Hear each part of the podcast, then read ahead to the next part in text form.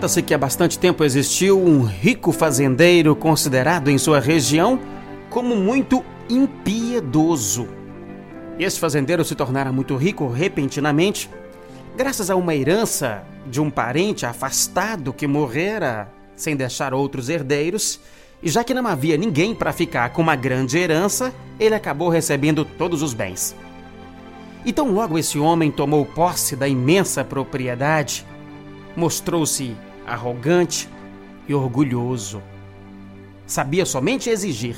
As palavras por favor e obrigado jamais chegavam aos seus lábios. Por parte desse homem, agora muito rico, só se via ordens grosseiras, mandos e desmandos.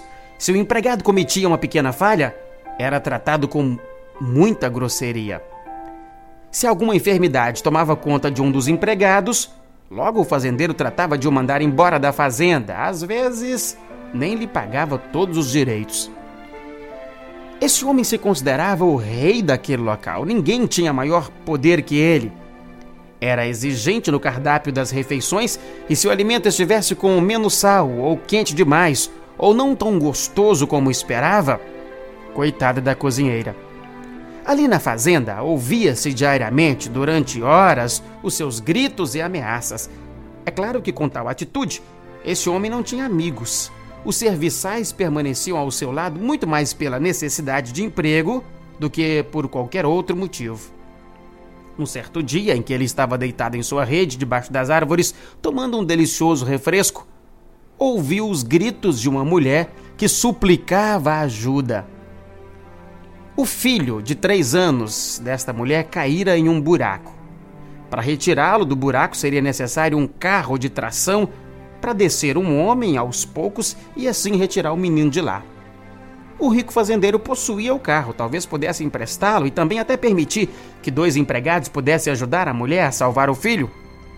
Quando pediram ajuda para ele, aquele homem se enraiveceu. Quem era aquela mulher que invadia a sua propriedade daquele jeito? O que é que ele tinha a ver com o problema dela? O filho era dela. Ela que resolvesse a situação e a mulher foi expulsa de suas terras. Passados uns dias, esse rico fazendeiro amanheceu doente. Naturalmente, alimentando tanta raiva, se intoxicara. Amanheceu inchado, não podia andar nem se mexer, mal falava porque a língua inchara demais também. Foram chamados médicos que cobraram uma fortuna. Lhe deram muitos remédios e não conseguiram curá-lo. O homem fez todos os exames possíveis por diversas vezes e em muitos lugares, mas nenhuma resposta foi obtida sobre qual seria o seu problema de saúde. Um dia em que as dores mais o atormentavam, ele ordenou ao seu servidor particular que procurasse alguém que o curasse.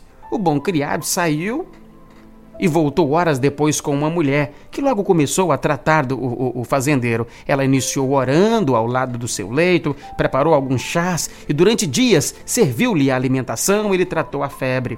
Muito cuidadosa, a mulher usava de carinho para lhe dar o banho, colocava almofadas para que tivesse reduzido o desconforto, esmerava-se no atendimento.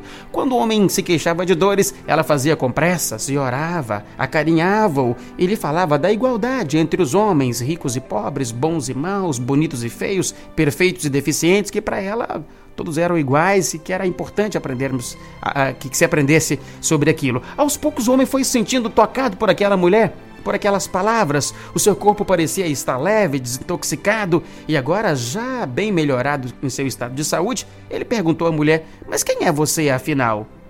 Ao que a mulher lhe responde: O senhor não me reconhece. E só então o homem rico percebeu que a sua benfeitora era aquela mulher que o procurara para que ele lhe ajudasse a salvar o filho quando este fazendeiro violentamente a expulsara de suas terras.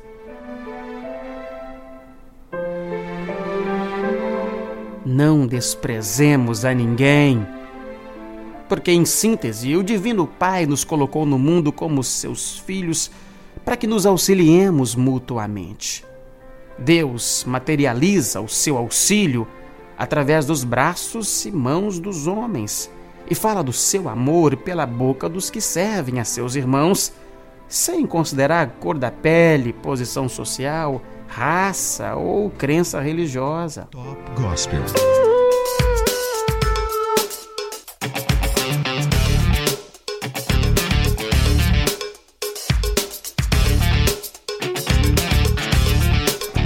A frase do dia para você parar e pensar comigo é sobre ignorância, vaidade, orgulho e arrogância. De Samuel Butler. Samuel Butler, nascido em 1612, foi um escritor inglês cuja obra mais famosa foi um poema satírico intitulado O Dibras. Sobre a ignorância, vaidade, orgulho e arrogância, Samuel Butler teria dito: Os verdadeiros caracteres da ignorância são a vaidade, o orgulho e a arrogância. E eu vou repetir. Os verdadeiros caracteres da ignorância são a vaidade, o orgulho e a arrogância. Top Gospel.